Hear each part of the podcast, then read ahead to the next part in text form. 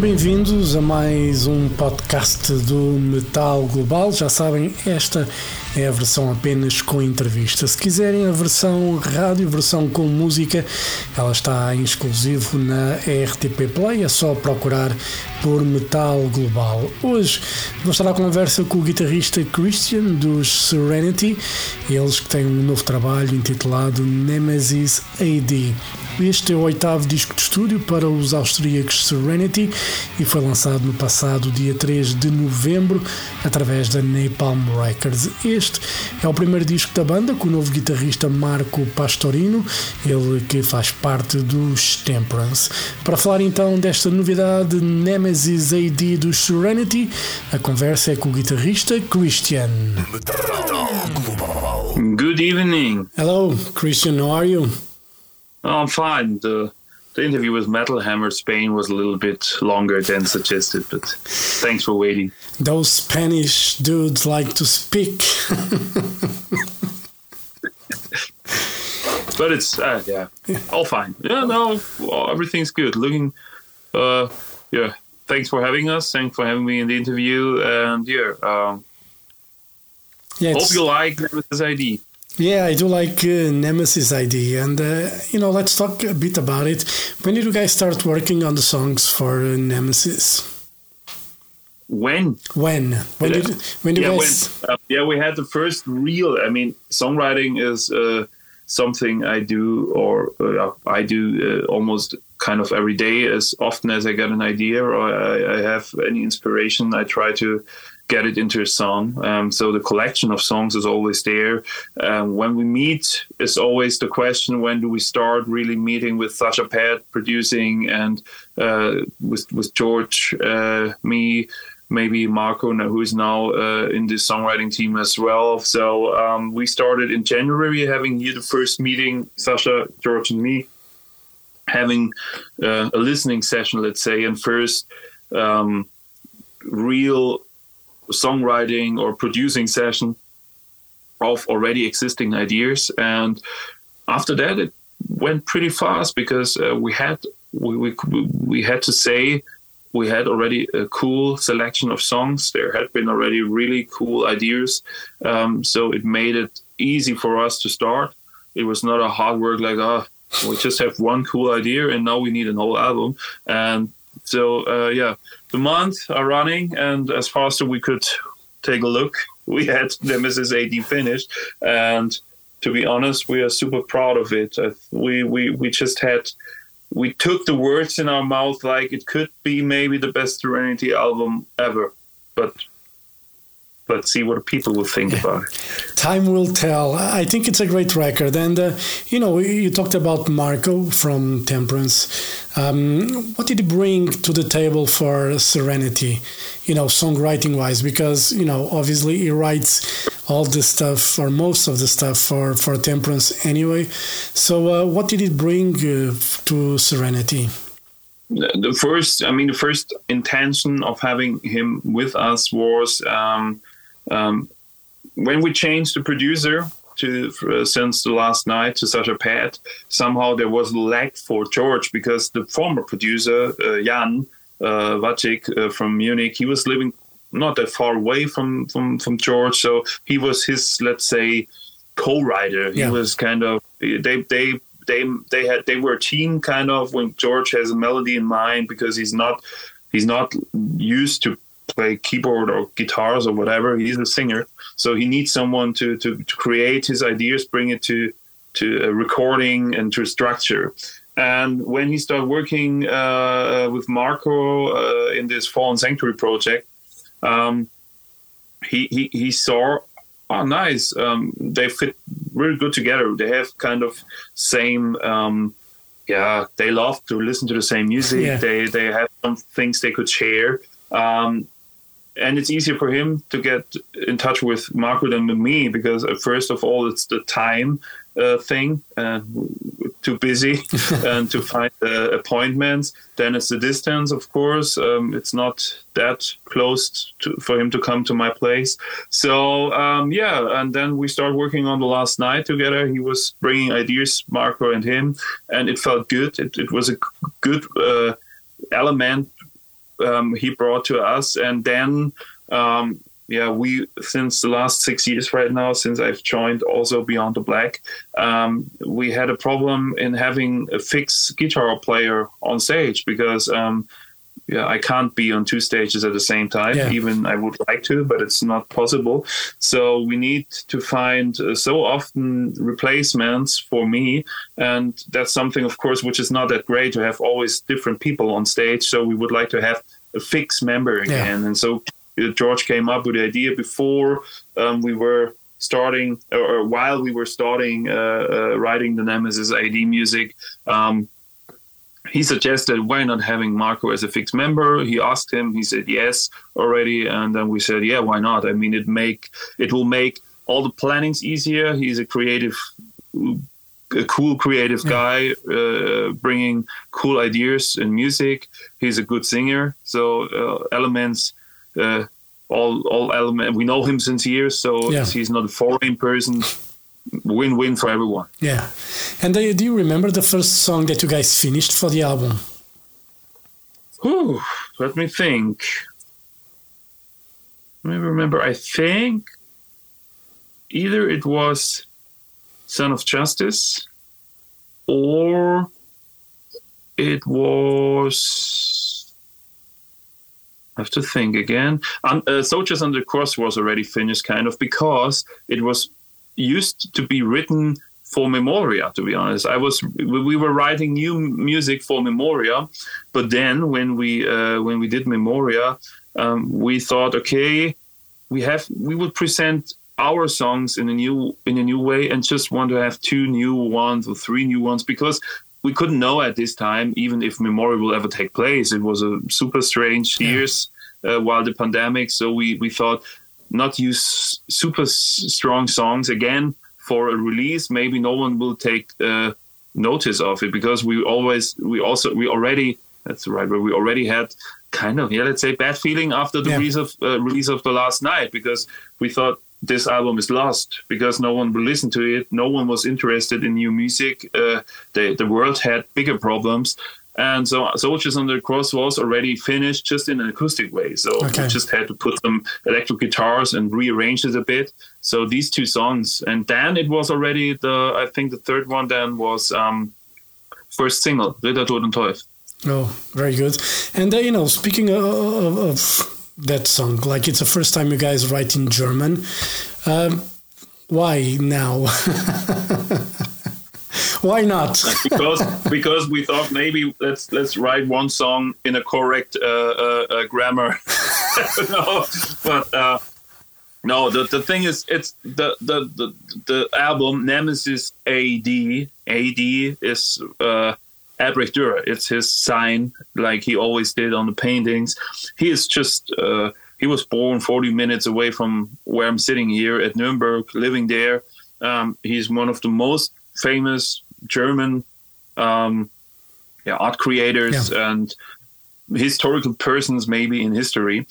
Uh, um, so um, yeah, if you have if you if you're dedicating an album to a German guy, it would make sense maybe to to try it out to use one time a German a German title. Yeah. And the problem with Ritter Tod und Teufel is that the paint the painting or the, the, the artwork it's not a painting it's a I think it's copper work or something it's not this it's not this I think it's copper work but uh, don't uh, yeah don't be mad if it's wrong um, uh, so um, the word and the, the rhythm of Ritter Tod und Teufel is perfect to sing. So Ritter Tod und Teufel, you can make something out of. If you would translate it to English, you would have Knight Devil, uh, Knight Death, and Devil. It's not sounding yeah. good. And, and also, if you would put it with the knight, the dead, and the devil, you're more like the first words of a Children of Bodom song. When we were uh, Lexi was in when he was still living there, yeah. uh, perfectly screaming the words, and then it's just trash. Yeah. Uh, this is not us. So we thought, let's keep it like this. Not doing a whole German song because then it would turn, it would maybe turn out to German folk, folk metal, whatever. Yeah. This is also not us. And yeah, that was the decision. And I think it's great still. Yeah, you leave the folk metal to Feuerschwanz because they do it well. Exactly. exactly. That, that's their part. Yeah. They are also from Nuremberg. So they are still living there. They can do that. We keep it in Nuremberg. We, Yeah. we are we do our idea. Yeah, and uh, you know, also, you know, you have Roy Khan from Conception on the Fall of Man. How did that uh, opportunity came about? To because Roy is one of my favorite singers ever. Yeah, You and, know? and it's also I think one of uh, George favorite uh, things ever. I mean, um, if you are following the history of Serenity, um, which I had to do as well, because of course when I joined the band, they were already existing almost ten years or Yeah. nine or whatever. The first tours, the first yeah big shows they took place together with Kamelot. And if you look to the first pictures of, of Serenity, they, they look like a little bit um, copy paste of Serenity in my view. Um, so I just know, of course, that he George is a diehard fan of the first days of Kamelot, and of course a big fan of Roy Khan. So it was on his bucket list ever, if it's possible, uh, uh, doing a duet with Roy Khan and getting him for one song because he is kind of a inspiration for Yeah. him and for the band. Um, then we had a song. Uh, we thought this could be a cool song for a duet. We asked him. He said, "Amazing song. I love to do it and wanted to do it." And yeah, we are still happy. It's magic what he did to Fall of Man. Um, I love. I mean, I'm not that into Kamelot to be honest, but this strange, this kind of singing, this Yeah. yeah, more opera acting. Even when he's just singing, you can feel that there's a person not just sitting on on a on a on a chair. He's Yeah. like there is acting in Yeah. his voice. That's amazing, and it's super cool fitting to George's voice. So they they that that's a cool combination. And yeah, I could I could do it again. Let's say. Yeah. well, maybe for the next records, another duet. Who knows? Who knows? And knows? and when you write, you go primarily primarily on the guitar because I see keyboards there as well. Um, what is your main source of writing normally? it's it depends. I mean, um, when I when I was starting writing own music, of course, I was all the time first thinking about guitars because I'm a guitar player. But that days I was not that into singing. I was not into orchestration. I was not into all these other elements. But in the last ten years, let's say, since I joined Serenity, since my uh, since I, I'm in Beyond the Black and I'm also there writing songs um, I changed a lot because now it's more about the melody. It's more about the general vibe, the general soundscape of the whole song. Um, so as I got learned also piano, keyboards, all the things. Um, I mean, I had all every time every time I had a keyboard with me, but it's more like I'm not thinking first about the guitar. Sometimes it's happening that I have a strong riff, that I have the idea, oh, there's the the drum groove, and I want to just feature the, the guitars. Um, but it's, I think, way more, uh, way more often happening that I'm sitting here singing and trying to arrange already with a piano Yeah. to, to give it because it's it's giving you a better view, a better preview, better said, a better preview how the song could feel and how the song could sound in our way of music. Because writing to an existing melody, to an existing kind of a bit of piano arrangement, a drum a pattern, and then a strong riff. I think it's easier than having a riff and trying to fit a melody Yeah. it's it's easier now nowadays for me even though like i said some some songs it's like i think end of babylon uh this dropped a uh, riff i wrote it was more i wanted to have i think i don't know it i i, I thought i want to have something more da da da da da da this let's say a rammstein idea Yeah. is more industrial this there's one tone but it's so strong kicking you and you're like you have to do this Yeah. you know it's just just giving you this and and and and, and that was maybe more a song for example just to take one example out of uh, a lot um, where i was first thinking about let's let's try a, a, a, riff and then try to combine it with an already existing uh, melody. But yeah mm. it depends. Like it's it's every every song every day it's different. Yeah. What comes first first in, first out. Yeah, and, but but when you write, because you talked about Beyond the Black and you know other projects that you might you know write to, and uh, when you go into that process, let's say you have an idea, do you know if that idea fits better, let's say, with Beyond the Black or with Serenity? Do you have that no. notion? No, never. The, the, it, it's it happened already uh, many times. I think, yeah, two, three times. I mean, in in, in my uh, thinking, it, it's already many times. But like for example, um, last record, um, Souls and Sins, it was a, it was written for Beyond the Black. It was in the song pool for I think Horizons, and I, I I kept it in a way. I, I, I had already presented to Jennifer thing, and I had it already uh, in our songwriting team. But then I said, "Hey guys, we have a lot other cool songs let's let me take this again out of it. I, there is the, the other band uh, writing also their their album soon. Let's let's try there. I think it's better. It's sometimes. I mean the the bands are different. They are yeah. getting more and more away from each other because we are we are we are still melodic, symphonic, but yeah, yeah Beyond the Black is is even more now more guitar more rocky and yeah. of course female. Other ranges other arrangements.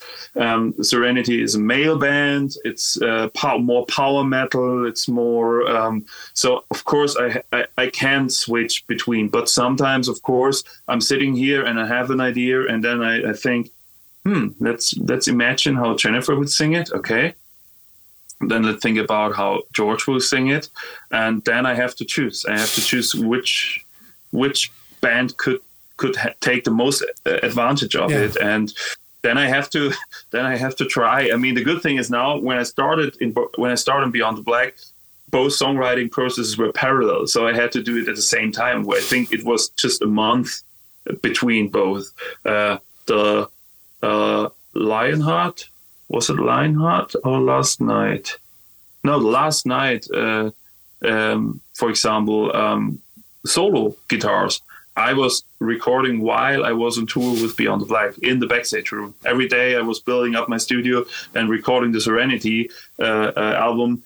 And there was, uh, and the Beyond the Black album was just recorded, I think, two or three months before finished. So, but now it's now I have more time between both. Yeah. So it's I think almost one year. They're now in in a kind of it's you can't even tell yeah. because it's always changing but kind of. So i have now the chance to select a little bit and say okay now i'm focusing on this band and let's see what songs they will take. And if there's a song left they no one no one want to have or it's not fitting that that good let's take it again here. Let's rethink about and let's try to bring it maybe into the other band soundscape yeah. and try it again because it's still a metal song. So. Yeah. Did you have do you have many ideas, you know, like recorded on the hard drive? Do you have like riffs and you know whatever? Do you keep all Endless. that stuff endless? it's really like um, that's there's let's say in my in my songwriting pre preparation it's always like when we when I start now, for example, I don't know once in a while it will uh, it will be again, of course, that I have to start again for doing something for Beyond the Black. Of course, even though even though we have also released a new yeah. album, but I think next year somewhere I have to start writing again because the next album has to come one day. So then I usually really just follow. I go through the whole folders to all these idea things. Usually I gave them not names, just dates, and then I just open the sessions, try to think. I have on my phone um, so many voice messages of melodies while I'm driving and just doing ah na, na, na, and just random bullshit or a riff. I don't yeah. know. I'm sitting in the school student wait, record da, da, da, da, Okay, maybe one day you need one, and then you go to your selections and then just listening to seconds, minutes, whatever you have, and then sometimes you have you're listening to something you have recorded three, four years ago, but never used it, and then now it's time for it, Yeah. and then go for it. Yeah, and for the Serenity, you know, writing sessions, did you got any idea from you know a while back, from many many years, or uh, it was all very recent? And this record, it was really written for uh, for Serenity. I, I start, I think I start, I was starting writing for Nemesis AD in uh, early autumn last year. Um, I had maybe one, like I said, uh, uh, "Soldiers Under the Cross" was already a song Yeah. which was written and finished already. Um, this was the only one, but all the others I, I put in the uh, on, on the record were really written from autumn to Yeah. May this year. Um, because, of course, again, this time there was not that much left by us by, by Beyond the Black. there were some songs left, but I, I I I thought I was more writing for Beyond the Black, and I was this time also writing more for just for Serenity. So not nothing that I could re recycle, let's say, Yeah. or reuse. And um, it depends. You, you can never say. It, it's something I also tell to my students. It's it's happening. You have to feel the flow. Sometimes I'm sitting here at ten or uh, half half past 10 or 11 even uh, at night. I was already in bed but then i had a feeling let's do something. And then i go down again go to the studio uh, switch everything on and try something. And sometimes i'm sitting there until i don't know two in the morning. Even the next day will be hard but don't care. And sometimes i switch the studio on and after five minutes i switch it off again because well no not not today let's have a beer watch football or whatever play playstation and let's try tomorrow Yeah. and you know, when it comes to studio stuff, uh, are you very much a digital guy? You know, with plugins, preamps, and all that stuff. You use all digital, or you have the you, you like to have the hardware stuff like the cabinets, the amps, and all that.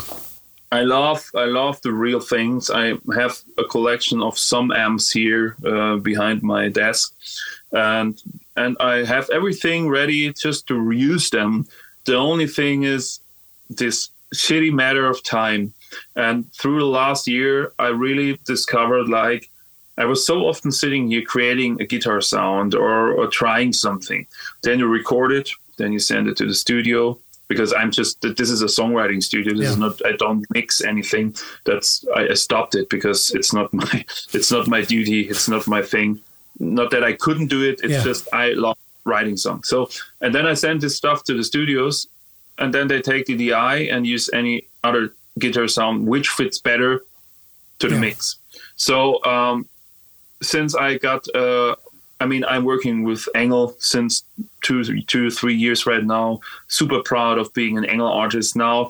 I start besides ENGL working with Blackstar, amazing company. I love the amps. I had, I love the the old good Marshalls I have and all those great those great amps. The only problem is that companies like I also happy to work with like Neural DSP. They release so great plugins. It's so fast and so easy to present an idea of what you like to, to do or what you like to have on your on your um, on your CD. For example, now all guitar sounds on Nemesis AD are mine. This is not this is really done digital, but it's done here. It's Yeah. not because Sascha said they're great, fitting perfect. Thanks.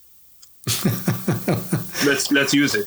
Um, and I was super proud because it was the first time ever. All the years before, it was always like, yeah, I put my own there.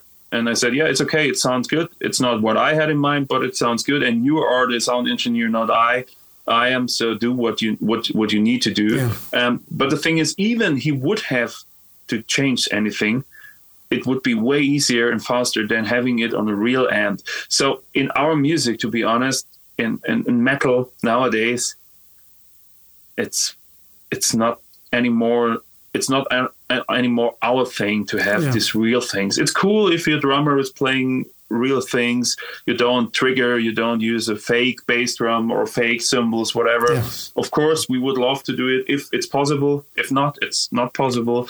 Um, but the, the digital world of guitar sounds, for example, is so great nowadays Yeah. that in our music, I don't think you would feel the difference. If I would do indie rock, if I would do music like Foo Fighters, if I would do other styles, I would not do it like this because I think in this music you you, you need the feeling, you Yeah. need really to feel the tone, you need to feel everything you're changing. But in metal, you need something that's working and the people love.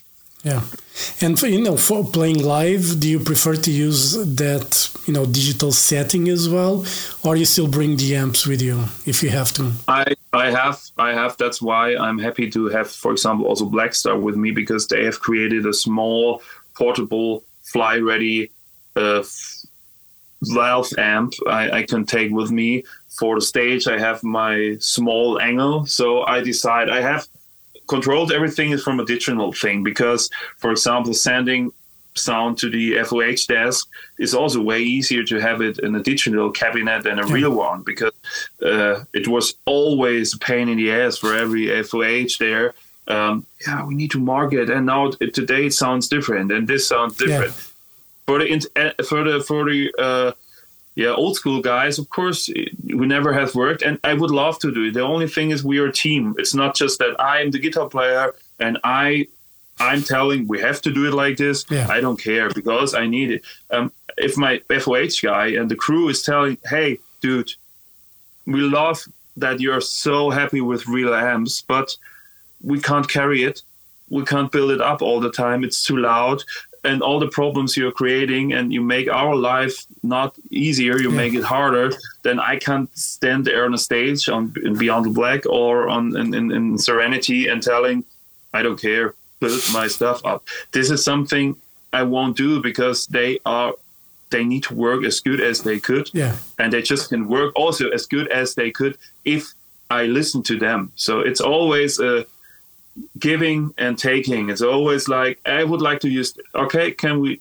We can try, and if it's working, it's cool. And if it's not working, I have a cabinet on stage. We are working right now on with Blackstar on stage cabinets that I have real guitar cabinets in front of myself that I can feel my sound. I have an amp with me. I, I having the ENGL amp in my setup to have the real sound, the real power of a real valve amp. But of course, I'm sending digital lines to the FOH because Yeah. it's easy. Yeah. And uh, so the the album Nemesis AD comes out in November. It was delayed for a slight bit. Uh, what are the plans when it comes to touring for you? Um, you're going to be busy, or what's the story? Yeah, I think um, it's it's it's uh, it sounds great what we have in plan uh, on our plans for this year, next year. So now we have first um, some release shows in Austria. We have a very cool uh, tour supporting our longtime friends in Powerwolf, um, who are not playing the, the smallest venue anymore Yeah, uh, great tour, big big shows there in Germany. Then we have one festival in Netherlands. We are heading over to Japan for the first time in our band history.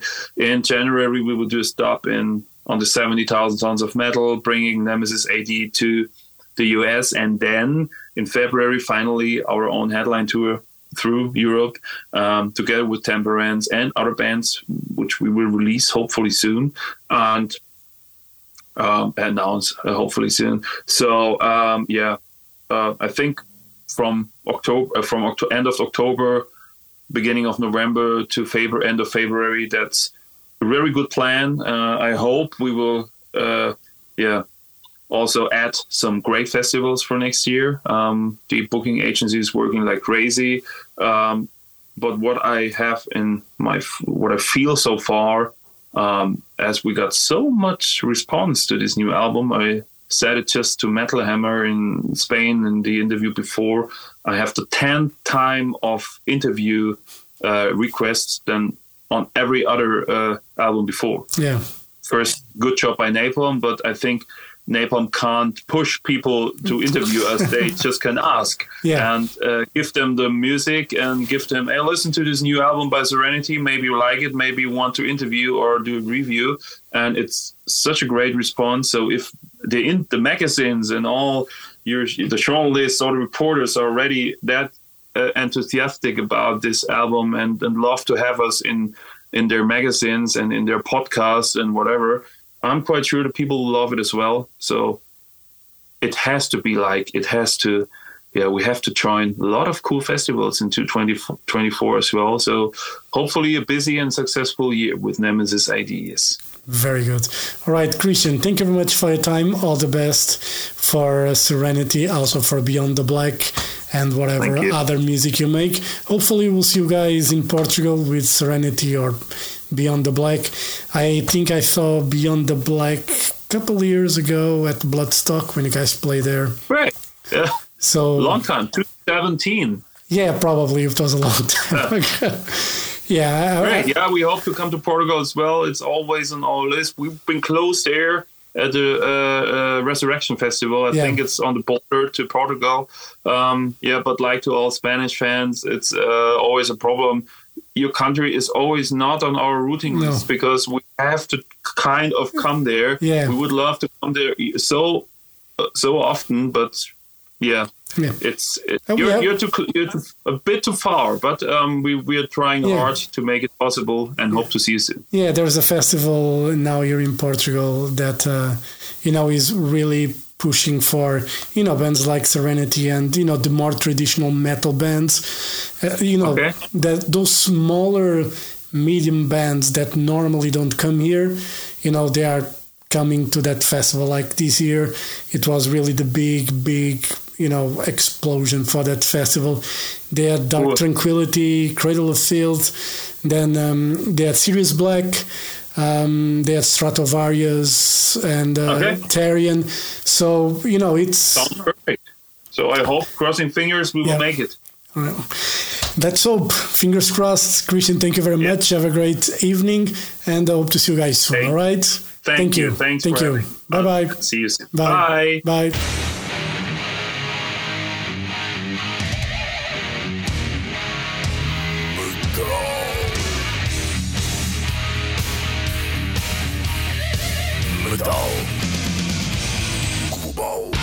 Metal Global foi a conversa com Christian, guitarrista dos Serenity, para falar sobre o mais recente trabalho da banda, intitulado Nemesis AD, é o oitavo disco de estúdio para os austríacos.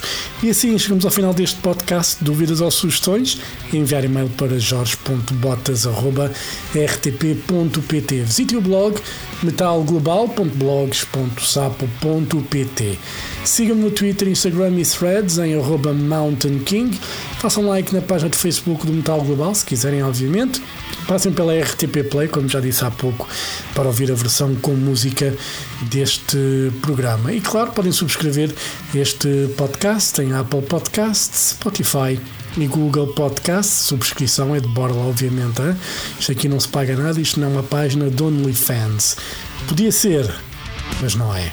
Eu volto no próximo podcast. Um forte abraço.